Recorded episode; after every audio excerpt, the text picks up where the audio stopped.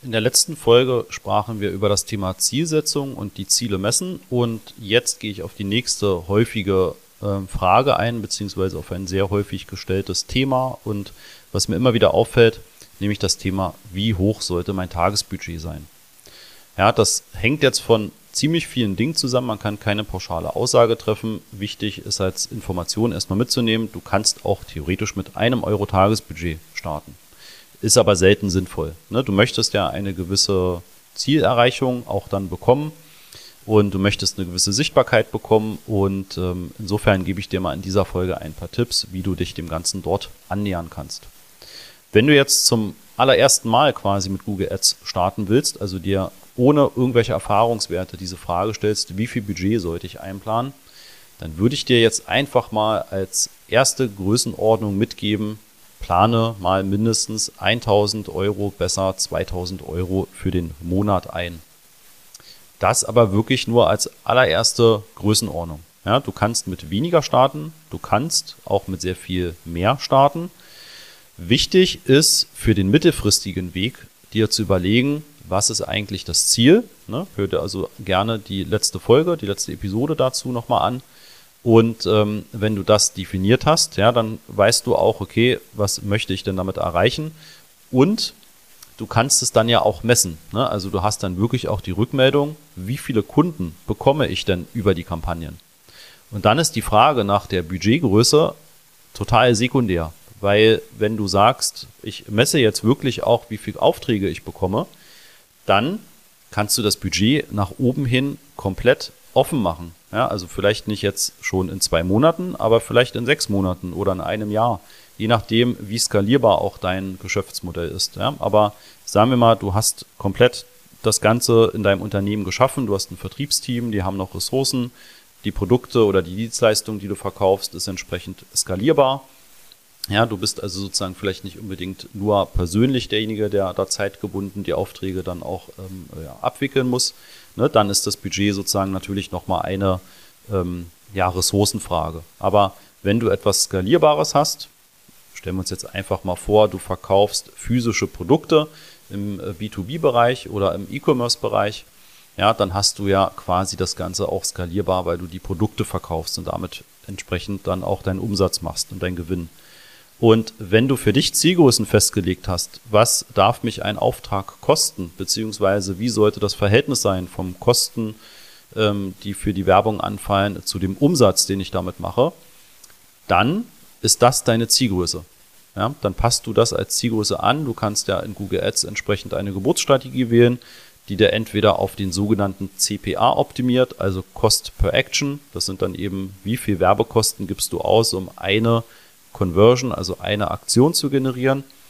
Oder im Fall von E-Commerce sehr häufig genutzt und auch für den B2B-Bereich, für die ja, Lead-Generierung nutzen wir auch inzwischen sehr, sehr gern den sogenannten Ziel-ROAS, also den Conversion-Wert, die Conversion-Wert-Betrachtung. Ja, auch da, die Folge davor, habe ich dir Beispiele gegeben, wie du auch ähm, Werte vergeben kannst für Ziele, ja, die bei dir jetzt noch nicht auf deinem Konto ankommen, aber die entsprechend einfach für Google schon mal ein Indiz dafür sind, wie wertvoll ist dieser Besucher auf deiner Webseite gerade. Ne, was hat er durchgeführt für Aktionen und wie viel Wert hat das, auch wenn es ein fiktiver Wert ist.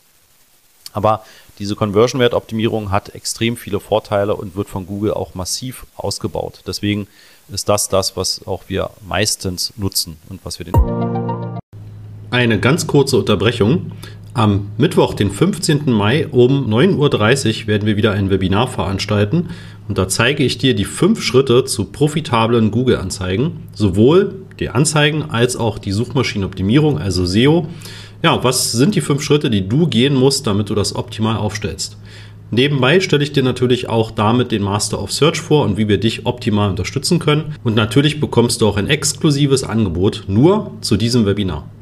Melde dich an unter masterofsearch.de slash Webinar-Anmeldung. Kunden meistens auch empfehlen. Und wenn du das hast und du hast zum Beispiel festgelegt, okay, wenn du 1000 Euro an Werbekosten ausgibst, dann möchtest du mindestens zum Beispiel 5000 Euro an Umsatz auch wieder reinnehmen, ja, dann ist das eben ein ROAS von 500 Prozent. Und darauf kannst du die Google-Kampagnen optimieren und optimieren lassen. Ja, und je nachdem, wie gut du diesen Algorithmus fütterst, desto besser erreicht er das auch. Und dann merkst du vielleicht jetzt auch dann schon, ist diese Frage nach der Budgetgröße uninteressant. Ja, da geht es dann nur noch darum, dass du entsprechend ähm, natürlich das vorfinanzieren kannst. Ähm, ja, bei Google kann man auch eine Rechnungsstellung beantragen. Das heißt, da bräuchtest du nicht mal mehr vorfinanzieren, sondern würdest bei Google zum Beispiel im August entsprechend die Werbekosten haben und die musst du dann bis Ende September bezahlt haben. Bis dahin hast du vielleicht ja dann auch schon das Geld von deinen Kunden.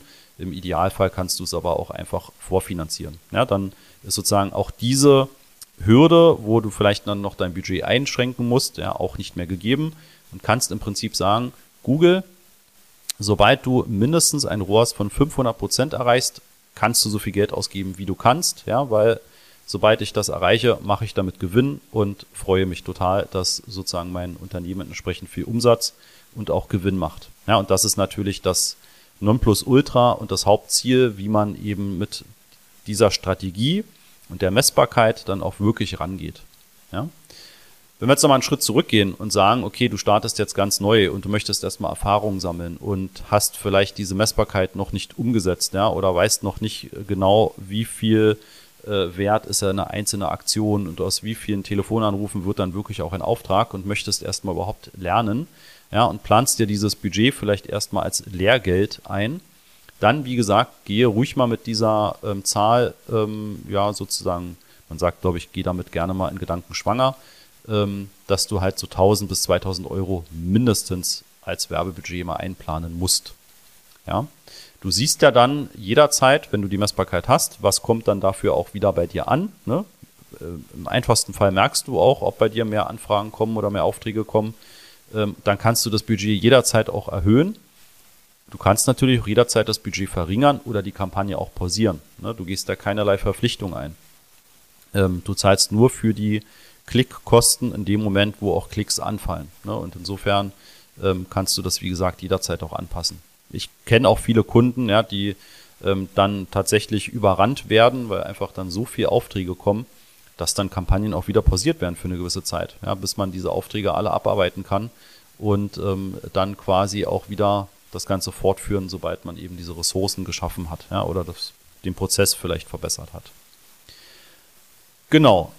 Ähm, was kann ich sonst noch zum Budget als Tipp geben? Wie gesagt, geh mal mit dieser Größenordnung ran.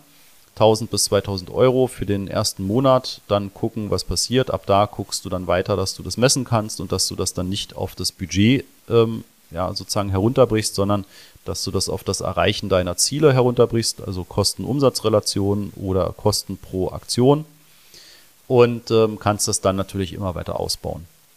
Ja, natürlich Cashflow vorausgesetzt, dass du das entsprechend vorfinanzieren kannst. Ja, aber ganz wichtig, das einfach so einzuplanen.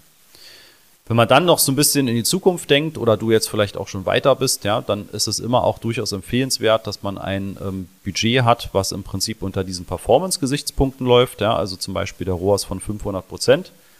Und du nimmst dir aber vielleicht dann noch ein gewisses Testbudget, was dann wirklich auch als Maximalbudget definiert wird, was du als sogenanntes ja, Testbudget einplanst. Ja, also einfach um entweder wenn du die Kampagnen selbst aufsetzt oder wenn ein Mitarbeiter, eine Mitarbeiterin das für dich aufsetzt oder jemand externes, ja, dass diese Person weiß, okay, ich habe jeden Monat zusätzlich zu dem Performance-Teil habe ich noch ein Testbudget von vielleicht 5000 Euro. Ja, kann auch deutlich weniger sein, kann auch deutlich mehr sein.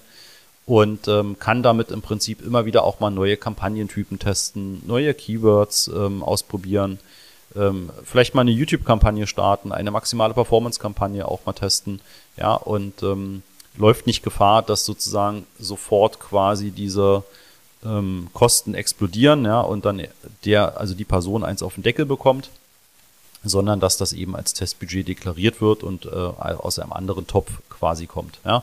Hintergrund ist, dass ähm, es eben tatsächlich oftmals noch ja, andere Targetierungen gibt, die bei dir einfach sehr gut funktionieren werden, was du halt nicht rausfinden würdest, wenn du es nicht einfach mal ausprobierst. Ne? Und wenn du den Google-Algorithmus mit einem Zielroas entsprechend in einem ja, Rahmen hast, wo du Google entsprechend einschränkst, ja, dann kann Google natürlich auch nicht viel testen.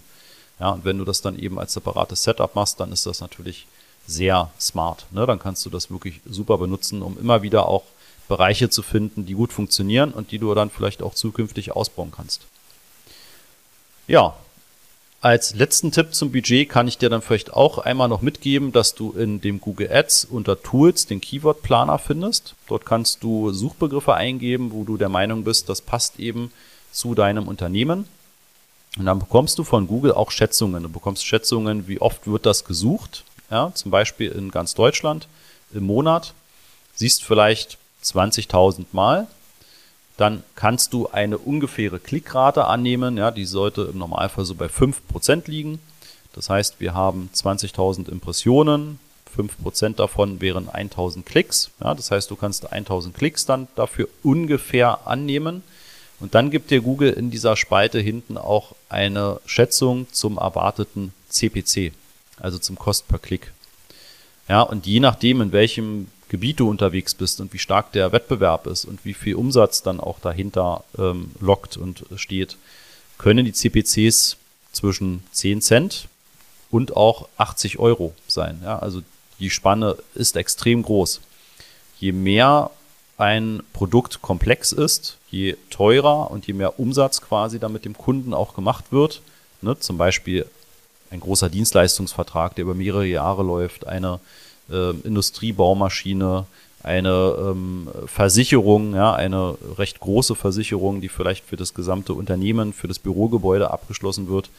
Ja, das sind Dinge, die können halt schnell teuer sein, ja, und dann eben auch zu einem entsprechenden ähm, Umsatz führen, also zu einer großen Umsatzgröße.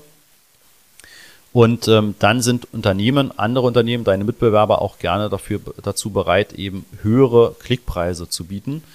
Und wenn du dann siehst, okay, du musst im Durchschnitt dafür dann irgendwie 10 Euro ausgeben, ja, dann kommst du halt mit 1000 Euro Budget erstmal auch nicht weit. Ne? Das ist also vielleicht so die letzte ähm, Überlegung, die du dann nochmal machen solltest. Ja, sind dann 1000 Euro realistisch? Bekomme ich damit auch wirklich entsprechend Klicks, dass ich auch was merke? Ja, weil wenn du 1000 Klicks hast, die theoretisch du im Monat bekommen kannst auf dieses Keyword, dann ähm, könntest du ja bei einem Monatsbudget von 1000 Euro und einem Klickpreis von 10 Euro gerade einmal 100 Klicks bekommen. Ja, und das ist halt so wenig, da kannst du eigentlich noch gar nichts von ableiten. Ne? Da kannst du dieses Lehrgeld im Prinzip noch gar nicht als Lehrgeld ähm, definieren, weil mit 100 Klicks kann weder der Google-Algorithmus noch du wirklich ähm, Rückschlüsse ziehen, ja, um das weiter zu optimieren. Das heißt, dieser CPC ist natürlich auch durchaus mitentscheidend dafür, ähm, wie hoch dein Budget sein sollte. Je höher die CPCs, ne, je mehr Wert dahinter steht, wenn ein Auftrag zustande kommt, desto höher sollte vorne natürlich dann das Budget sein. Ja, was ist ungefähr so eine Klickgröße, wo ich sagen würde, da kannst du dann wirklich auch schon belastbare Daten herausziehen.